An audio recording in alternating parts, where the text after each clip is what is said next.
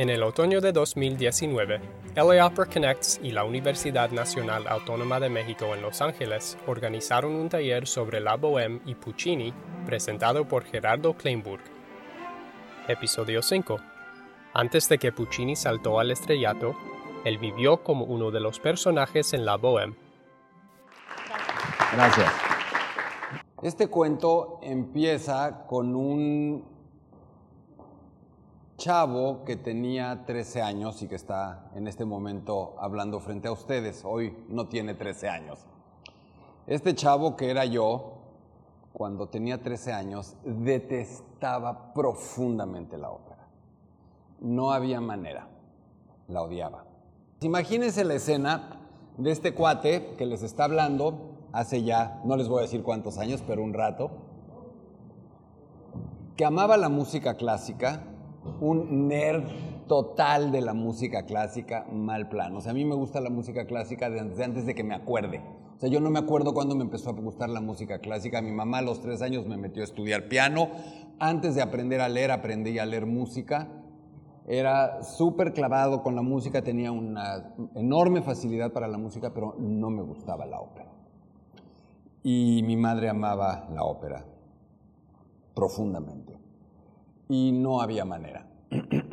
yo le decía, porque no, nadie me había explicado, como yo al menos intenté explicarles a ustedes ayer, el eh, sentido verdadero y la naturaleza verdadera de la ópera, y yo le decía que por qué echaban a perder música tan hermosa pegando de gritos junto, que la música estaba linda, pero que se callaran esos señores y esas señoras que estaban gritando. Un día, me acuerdo muy bien, Debe haber sido un sábado o un domingo porque era por la mañana y yo no estaba en la escuela y era la época en la que existían esos eh, estereofónicos que eran como un mueble, me acuerdo era la marca era Stromberg Carlson del estereofónico y estaban todos los discos apilados de ópera de mi mamá que yo por supuesto no escuchaba. Y por alguna razón, no sé cuál, dije, a ver, así como, yo creo que la razón es porque nadie me estaba viendo. En particular mi mamá no me estaba viendo y no quería darle el gusto de que me viera curioso con el tema de la ópera. Y me asomé y vi un disco ahí encima, agarré el disco, lo puse, estaba el libreto, empecé a leer el libreto mientras, el texto, mientras oía la música y me infecté, me infecté completamente. Algo pasó que realmente me sacudió. Ese disco era un disco de la Bohème de Puccini. Entonces, la verdadera razón por la que yo estoy aquí tiene que ver con esta ópera y con este señor. Algo hizo. Yo doy un curso entero sobre Puccini que se llama Puccini o la ciencia de la seducción. Originalmente mi curso se llamaba Puccini o el arte de la seducción. La primera vez que lo impartí, lo impartí con ese título. Y me di cuenta de que estaba equivocado, de que el título era otro, porque en alguna medida acertaba y en otra no. Puccini está buscando una sola cosa con sus óperas. Él solo está interesado por hacer algo, está interesado por seducirnos, por conquistarnos, por apresarnos, por vencernos, por rompernos el corazón, por hacernos llorar, por enredarnos, meternos en una red de la que por alguna manera no podemos salir. De hecho, no lo pensaba, pero les voy a decir, así, les estoy vendiendo a la UNAM y a la Ópera de Los Ángeles mi curso Puccini, no se están dando cuenta. Em, pero les voy a decir cómo empieza el curso Puccini, porque les va a llamar la atención.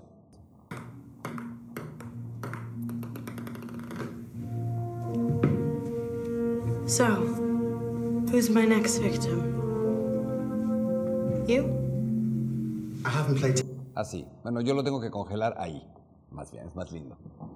So, who's my next victim? You? Si ustedes creen que ella es Scarlett Johansson, están equivocados. Ese es Puccini. So, who's my next victim? You? Y lleva muchos años lográndolo. Muchos años haciendo que todos seamos sus víctimas. Mucha gente dice que Puccini es un compositor telenovelero.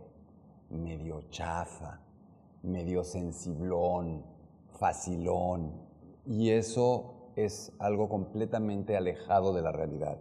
Puccini es un extraordinario compositor que tiene un arsenal técnico increíble, que tiene todas las herramientas musicales que cualquier músico hubiera soñado. Pero él estaba únicamente obsesionado con gustar, con seducir, con conquistarnos, fundamentalmente con emocionarnos. Y la Bohème es un título con el que lo logra como con muy pocos otros. Hay varias listas de las óperas más interpretadas a lo largo de la historia. En muchas de esas listas, la Bohème aparece en primer lugar. La ópera que más se hace. Una buena función de la Bohème, y no tengo la menor duda que la función de mañana va a hacerlo, esta es una casa de ópera de élite en Estados Unidos, esta es una casa de ópera de primerísimo nivel internacional. La función que vamos a ver mañana eh, va a generar en ustedes algo que todavía no se están imaginando por mucho que se los platique. Ayer dije que, iba que podía llegar hasta un lugar y que iba hoy a hacer trampa y a utilizar a Puccini para jalar un poquito más la cuerda. Ayer me quedé más o menos en 1901, aprovechando que Verdi se había muerto en 1901 y haciendo la trampa de que entonces, según yo, ya había llegado al siglo XX. Con Puccini puedo llegar un poquito más lejos porque se murió en 1924.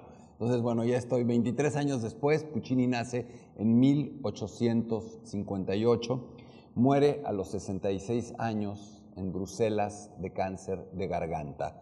Desde los 8 años, Puccini fumó compulsivamente decenas y decenas de cigarrillos que terminaron costándole la vida. Puccini pertenece a una escuela operística que a veces se ha dado en llamar verismo, verismo o realismo. Y esto suena extraño, ¿no? ¿Cómo podríamos hablar de realismo en la ópera cuando parece ser la manifestación escénica menos real?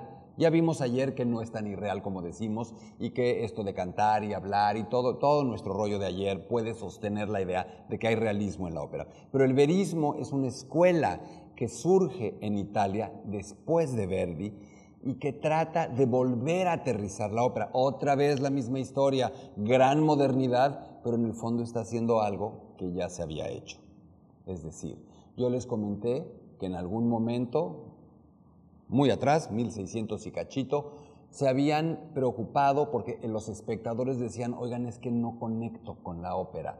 Esta ópera, o sea, las óperas están llenas de dioses, de mitología, de reyes, de grandes batallas, y pues ni soy dios, ni soy rey, ni soy, ni he ganado ninguna batalla, ni soy el emperador de ningún lugar, entonces pues, ¿yo qué? Es como si nos metiéramos al cine de pronto solo a ver películas de, ese tipo no dirían de pronto, oye, ¿y no hay una película así con la que me pueda conectar un poquito más? El verismo busca eso, el verismo una vez más busca acercarse a la gente y conectar con la gente.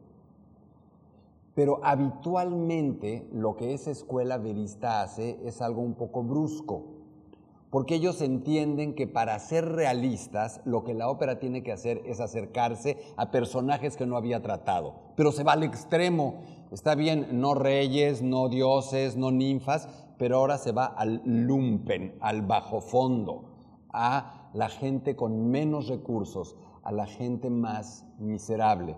Y es importante recordar, las palabras tienen un sentido. La palabra miserable no quiere decir malo, porque miseria no quiere decir maldad, quiere decir carencia, ¿no?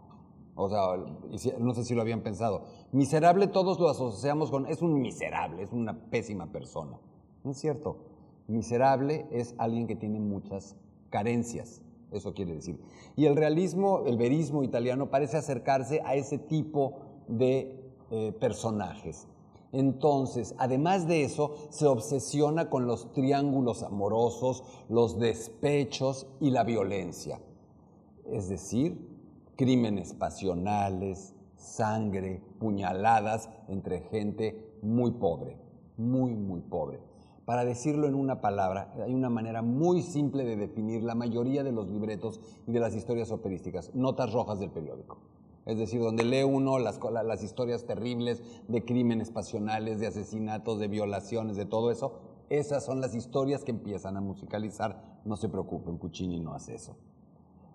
Por eso, mucha gente no termina de entender o de aceptar si es o no un compositor verista. Yo creo que sí es un compositor verista. Les voy a explicar por qué. Y la ópera que vamos a ver mañana es un ejemplo hermosísimo de cómo se puede ser verista de otro modo. Cómo puede haber gente pobre sin que sea miserable. Cómo puede haber muerte sin que haya asesinatos. Entonces, Dejemos ahí un poco esto y vamos a platicar un poco la historia de Puccini. Puccini nace en una pequeña ciudad de Italia, en una ciudad que se llama Luca, hacia el centro de Italia. Es hijo de una familia no rica y es un chico que está predestinado a ser músico. There's no way out para él. No lo hay. ¿Por qué? Porque uno, dos, tres, cuatro cinco generaciones arriba de él, en línea directa paterna, han sido los músicos de la iglesia del pueblo. Su papá, su abuelo, su bisabuelo, su tatarabuelo, todos. Por eso él lleva los nombres de todos. Doménico, María, Antonio, Giacomo, Michele, Secondo, Puccini. Los nombres de cada uno. Entonces, desde que ese niño nace, ya está destinado a ser el músico, el organista de esa iglesia. Su padre muere cuando él es muy chico, tiene apenas ocho años, y entonces hay un problema. No había pasado eso antes en las generaciones anteriores. Se morían los padres a una edad más avanzada de los hijos, los hijos ya estaban preparados para ser músicos y automáticamente entraban en lugar del papá, pero aquí se muere el papá y Puccini tiene ocho años, pues no hay manera, porque además Puccini no es Mozart, no es ningún genio precoz, y es un vago tremendo. Un tipo al que le gusta desde niño la buena vida, las travesuras. De hecho, empieza a desarmar pedazos del órgano, esos tubos grandotes que tiene el órgano, y los vende para comprar cigarros. Poco más adelante los vende para tener dinero para irse a divertir de otras maneras a ciertos lugares de los alrededores del pueblo. Era un chico que le gustaba la vida, que le gustaban las mujeres, que le gustaba divertirse. No le gustaba estudiar, no le gustaba hacer la tarea, no le gustaba ir a la escuela, eso no le gustaba. Nada. Entonces lo hacen estudiar mientras ponen, digamos, que algún tío, precisamente un tío como interino, ahí a ser el organista mientras Puccini crece y se prepara. Puccini tiene cinco hermanas, no tiene papá, su hermano menor pronto se va de la casa y es un chico que crece solo entre mujeres. Por eso las óperas de Puccini y por eso Puccini es el gran compositor para describir a las mujeres. Es el mejor compositor de la historia para describir la psicología femenina. Todos sus personajes y hasta los títulos de sus óperas, muchos, la mayoría tienen que ver con mujeres. Madama Butterfly, Tosca, Turandot, Liu, por Angélica, Mimi en la Bohème, todos estos personajes son fuertes, interesantes, y los hombres son chafitas. Chafitas, son un poco, eh, no son a veces muy viriles, son medio anodinos, medio canallas, medio grises, medio cobardes. Eh, y esos empiezan a ser algunos rasgos distintivos de la música de Puccini. No voy a contar toda la vida porque si no, no cuento la bohème, pero lo que sí les puedo decir es que Puccini, cuando tiene aproximadamente, aproximadamente 20 años, se entera, porque en mi pueblito ni hay ópera, que a 20 kilómetros de su pueblo está la ciudad de Pisa, donde está la Torre Sachueca, y que van a hacer una ópera, van a estrenar van a ser, ahí no es el estreno absoluto, pero van a estrenar en Pisa una de las óperas más famosas del momento, Aida, de Verdi. Y Puccini, con dos amigos pintores, se va a pie, camina los 20 kilómetros para ir a Pisa, y le pasa lo mismo que me pasó a mí cuando hice Bohem, nada más que yo no era Puccini. Ve, ve Aida y dice, esto es lo mío, esto es lo mío eso de convertirme en el músico de la iglesia y tocar el Ave María y tocarles musiquita mientras comulgan y hacer música para eso, no. A mí me gusta esto. A mí me gusta el teatro, a mí me gusta contar las historias, a mí me gusta eso. Y en ese momento Puccini decide que él va a ser compositor de óperas. Él, 20, 21 años, ningún chavito, ¿eh? Ningún chavito. A los 21 años Mozart ya solo le faltaban 14 para morirse. Y ya había escrito muchas cosas. Puccini ni soñaba con escribir una ópera. Bueno, sí soñaba, pero no, no tenía ni remotamente la capacidad de hacerlo. Entonces, ese día Puccini decide que quiere ser músico de ópera, que quiere componer óperas. Es larga la historia, pero su mamá se vuelve un ser muy importante, una mujer valiente que está sacando a los hijos y a las hijas sola, trabajadora, osada, fuerte, abnegada, sacrificada, que idolatra a Puccini. Y Puccini juega un poquito sucio, un poquito chueco con su mamá, porque le dice, quiero ir a estudiar a un mejor conservatorio. Y el mejor conservatorio al que puede ir es al Conservatorio de Milán, donde además, nada menso, está el teatro de ópera más famoso del mundo, la famosa Scala de Milán ya hay, ahora sí que hay plan con maña por parte de Puccini. Puccini quiere ir ahí para empezarse a acercar al mundo de la ópera. Su mamá le vende el alma al diablo, le pide una beca a la reina Margarita y la consigue, le pide dinero al tío, al otro tío, al comerciante, al de la tienda de abarrotes, le pide dinero a todos porque ese dinero va a servir para que el niño Puccini, de la dinastía de músicos de la iglesia Puccini, se pueda formar y regresar al pueblo a ser un gran músico de la catedral o de la iglesia. Es catedral. Por eso digo que Puccini juega un poquito mm, egoísta, porque él sabe que no quiere regresar y que de alguna manera no va a regresar. En ese sentido, esta es una teoría personal. Puccini vive, no, esa no es una teoría personal, o sea, sí sabemos que Puccini era muy culpígeno, vivía con mucha culpa, y yo estoy convencido de que tiene que ver con eso porque su madre nunca vio sus éxitos, se murió antes, nunca lo vio triunfar. La mamá de Puccini murió pocas semanas después del estreno más o menos exitoso de su primera ópera, una ópera que se llama Le Billy, que no se hace en ningún lugar del mundo y que es bien padre, pero nadie la hace. Y su mamá se murió poco tiempo después. Por ahí le manda un telegrama diciéndole que le ha ido muy bien y todo esto, pero nunca ve, o sea, jamás ve a Puccini convertido en Puccini y de alguna manera, este sí es una opinión mía, yo siento que Puccini sentía que la había engañado, que había hecho todo ese sacrificio su mamá para que él pudiera tener una formación y que había hecho otra cosa. Y aunque se logra volver famosísimo, el New York Times lo declara el hombre más famoso del mundo, y el señor dejó 25 millones de dólares eso me entusiasma porque quiere decir que no solo Maluma puede dejar esa cantidad de dinero. O sea, que haya dejado 25 millones de dólares por sus regalías y los derechos de autor de sus óperas, a mí me hace muy feliz. Em, Puccini después de esa primera ópera, tiene un gran apoyo que le va a servir mucho en su vida y es el de un editor, el dueño de la editorial Ricordi, que es la editorial de ópera más importante del mundo, quien imprime las óperas, las partituras, quien vende los derechos, quien gestiona los estrenos, es como su agente, digámoslo así. Y es un tipo que funciona y se vuelve un poco una especie de papá para Puccini. Afortunadamente, la, afortunadamente, la Bohème es solamente uno, dos, tres, es la cuarta ópera, porque entonces sí puedo medio contar hasta llegar a la Bohème. Si fuera una de las de más adelante, no podría. Pero como es la cuarta, sí puedo contar el camino. Escribe esa primera ópera que no tiene tanto éxito, pero que al editor, a, este editor, a Ricordi, le parece interesante. Y Ricordi dice rápidamente, con el colmillo de un genio como era ese editor, dice, este, este es el bueno. Este chico es el que sigue este es el sucesor de Verdi. Desde el segundo uno lo ve. Nadie lo había visto eso, ni Puccini sabía, ni Puccini se imaginaba que él era soñaba con que él pudiera ser el gran músico de ópera del mundo. Pero ese tipo, por eso tiene tanta valía, lo vio, lo intuyó, lo entendió antes de que nadie se lo pudiera imaginar y decide apostar por él con todo. Nadie cree en él, los socios del editorial no creen en él, nadie cree en él y Ricordi dice, me vale, él es, él es y él es. Y voy a ponerle dinero y lo voy a becar y lo voy a apoyar. Eso está padre, pero también genera una fuerte presión sobre Puccini y una inmensa envidia de los compositores. Inmensa. Vivió rodeado de envidia Puccini. Escribe su segunda ópera, patrocinado por este hombre Ricordi, una ópera que se llama Edgar, que es así, es mala, mala, mala.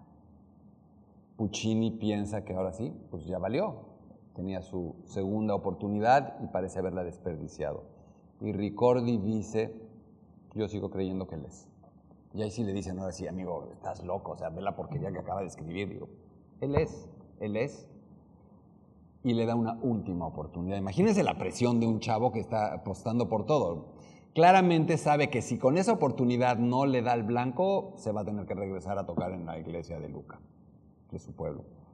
Y entonces escoge él, ahora sí, no Ricordi, no su entorno, él escoge la siguiente ópera. ¿De dónde la va a sacar? Escoge la historia. Y la historia que escoge es Manon Lescaut. Eh, no voy a detenerme demasiado en explicarles Manon Lescaut, pero Puccini de alguna manera se juega la vida con esa ópera y ahí sí se arroja de cabeza sobre el, sobre el trabajo y arriesga todo y mete un jonrón total.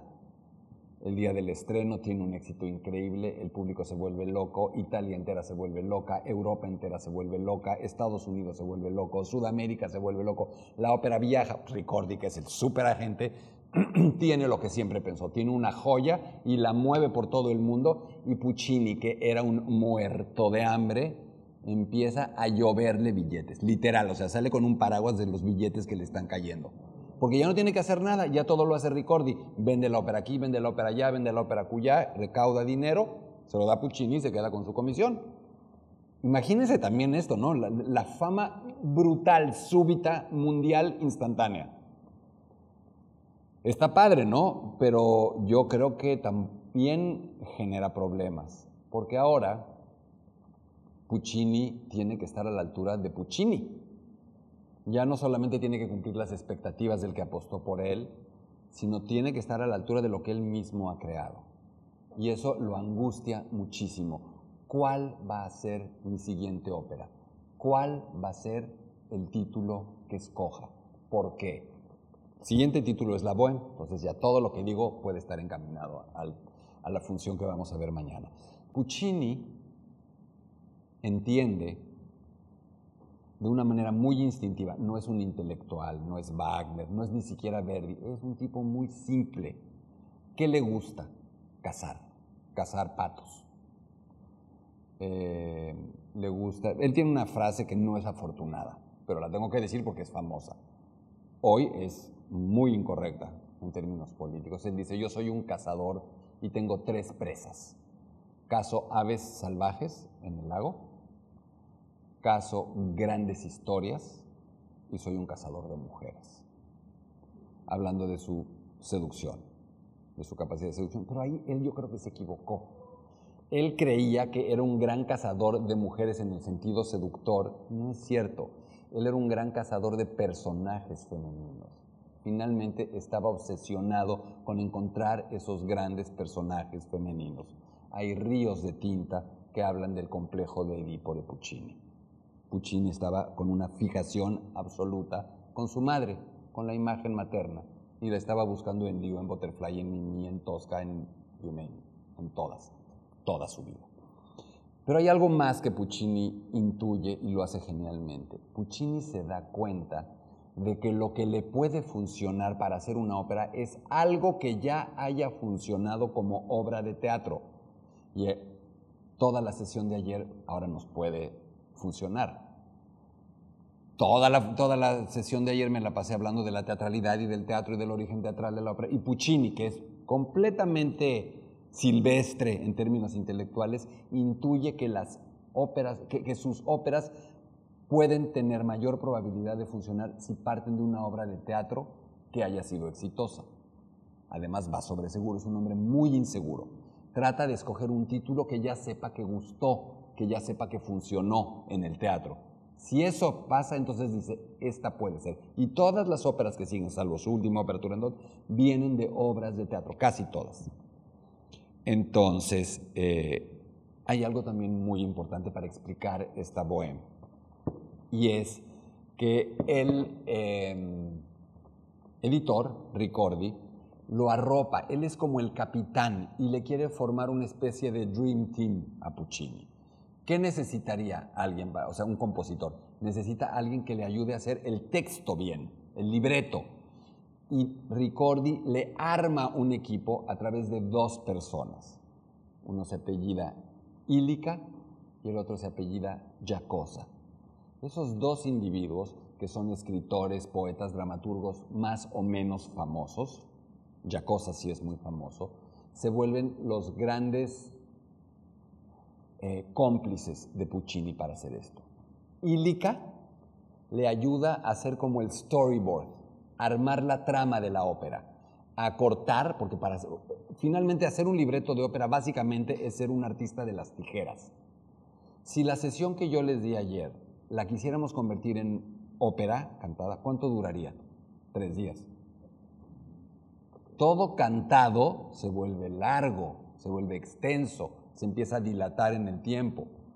Entonces, los grandes libretistas cortan y cortan y cortan, cortan personajes, cortan tramas secundarias, cortan actos, sintetizan, condensan, condensan, condensan, para hacerlo algo muy compacto porque la música lo va a volver a hacer grande, para que no se vuelva algo infinito. Ílica hace eso, pero luego hay otro punto bien delicado. Está bien, ya sabemos cómo va a ser, ya sabemos eh, la historia, ya estamos de acuerdo con la historia, pero luego hay que ponerle las palabras exactas. ¿Qué van a decir? Y esas palabras tienen que estar escogidas de tal manera que ya funcionen para el músico. Ayer me la pasé diciendo que todos hablamos cantando, es decir, nuestras palabras ya tienen música. Y todos lo sabemos, si hay algo que le da esa magia a la poesía, es que tiene mucha más música ese texto que si leemos el directorio telefónico, ¿verdad? Y si nos ponemos a leer teléfonos, no suena tan bonito como si estamos leyendo a Shelley o a Byron o a Neruda o a Octavio Paz. Suena totalmente distinto porque son palabras que ya están hechas musicalmente. Cosa hace eso. Le pone las palabras a Puccini que ya pueden tener musicalidad para que Puccini las use. Puccini les dice, y se pelea siempre con los libretistas, qué tipo de verso quiere, cómo quiere que rime, cuántas eh, sílabas tiene que tener, porque eso va a ir determinando la propia música que va a escribir.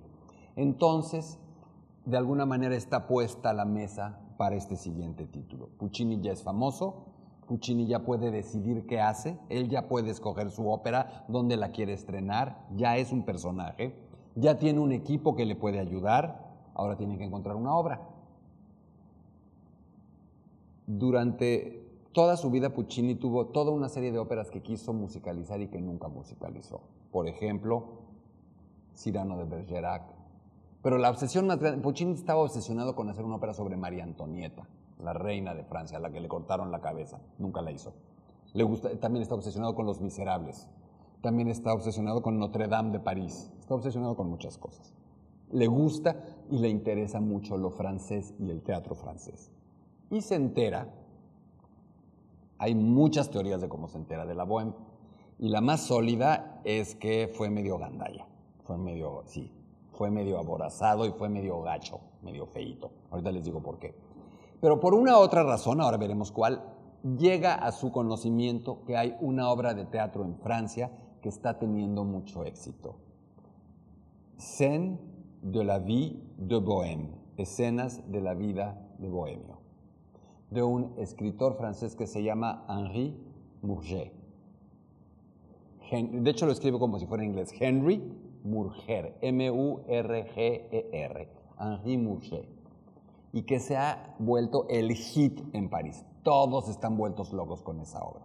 Esa obra, además, proviene de una novelita, o de una, no es una novela, de una especie de libro del propio Murger, que se llama Escenas de la vida bohemia también, y que publicaba semanalmente en un periódico. Es como si el Los Angeles Times, que debe tener sus suplementos los sábados y los domingos, empieza a publicar capítulos cada semana de una novela. De hecho, eso era algo habitual en Francia. Muchas novelas famosas como Madame Bovary, muchas novelas como esas, no se publicaban en un libro entero así en la, biblioteca, en la librería a comprarlo tal día, sino que iban saliendo semana tras semana.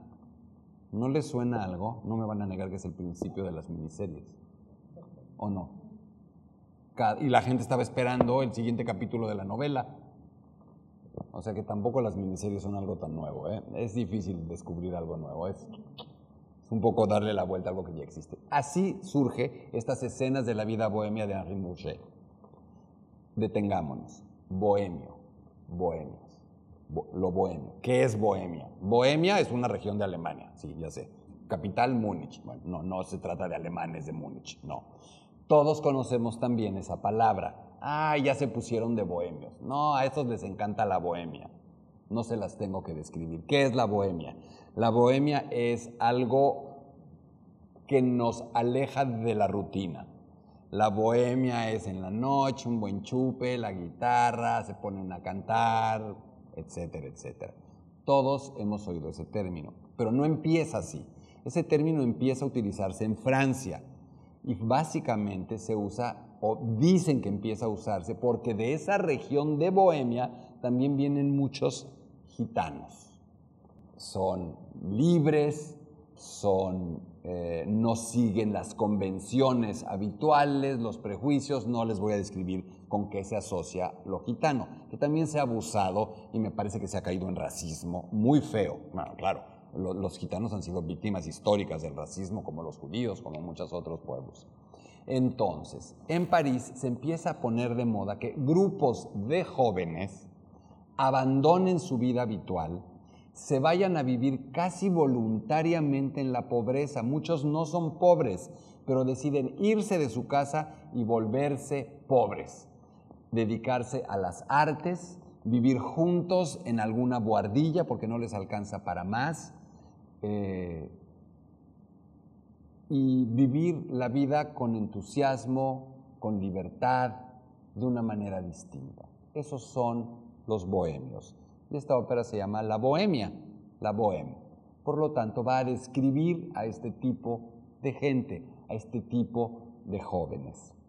Punto importante. Cuando Puccini se fue a vivir a Milán, Puccini vivió como un bohemio. No tenía dinero, su mamá le mandaba muy poco dinero. Eh, en sus cartas dice que, o sea, que vivía básicamente a base de minestrone, de sopa minestrone y medio litro de vino al día. Y muchos cigarros. De pronto le decía a su mamá si no le podría mandar una botellita de aceite de oliva porque hacía años que no probaba el aceite de oliva. O sea, realmente era bien pobre. Vivía con algunos otros amigos, alguno de ellos compositor, Mascagni. A lo mejor han oído hablar de una ópera que se llama Caballería Rusticana, escrita por Pietro Mascagni. Con él era su, room- su roommate, eh, Mascagni de Puccini, se escondían del casero. Cuando uno le iba a cobrar, el casero le iba a cobrar la renta a uno, eh, se metía al closet y el otro decía que no estaba y viceversa. Hasta que el casero se dio cuenta de que había una mejor manera de cobrarles la renta. El dinero con el que pagaban la renta les llegaba en los sobres que les mandaban a Puccini su mamá y a Mascagni sus papás y, la correspondencia la recibía él. Entonces el casero empezó a abrir la correspondencia, sacaba su parte de la renta y ya se cobraba la renta. Empeñaban ropa, empeñaban abrigos. Van a ver que en el último acto de la Bohème se empeña un abrigo. Puccini se enamoró de esa obra porque era él, era su vida. Hoy sabemos que es lo más probable es que él se haya enterado de la Bohème por un compositor rival, Ruggero Leoncavallo, muy famoso porque escribió una ópera muy famosa que se llama Los payasos, Ridi Pagliaccios, o Homero Simpson canta Ridi Pagliaccio. Bueno, también tengo aquí parte de la Bohème con los Simpson que les voy a poner al ratito. Entonces, aparentemente Puccini se enteró por Leoncavallo de que Leoncavallo iba a escribir sobre la Bohème y literalmente le bajó la idea. Se enojó muchísimo Leoncavallo, se pelearon, se insultaron, bla, bla, bla. Y Puccini al final le dijo, pues tampoco la hagas de tos. A ver, no hay derecho sobre esta obra. Tú haz tu Bohème, yo hago mi Bohème y vemos qué pasa. Y Puccini hizo su Bohème, Leoncavallo hizo su Bohème y la Bohème que vamos a oír mañana es la de Puccini, no la de Leoncavallo que nadie peló. A nadie le hizo mucho caso. Episodio 6 estará disponible pronto. Si te ha gustado escuchar Detrás del Telón, no te pierdas un episodio. Suscríbete y deja un comentario en Apple Podcasts, Spotify o cualquier plataforma que uses. No olvides compartir este podcast con tus amigos en Twitter y Facebook. Nos vemos en la ópera.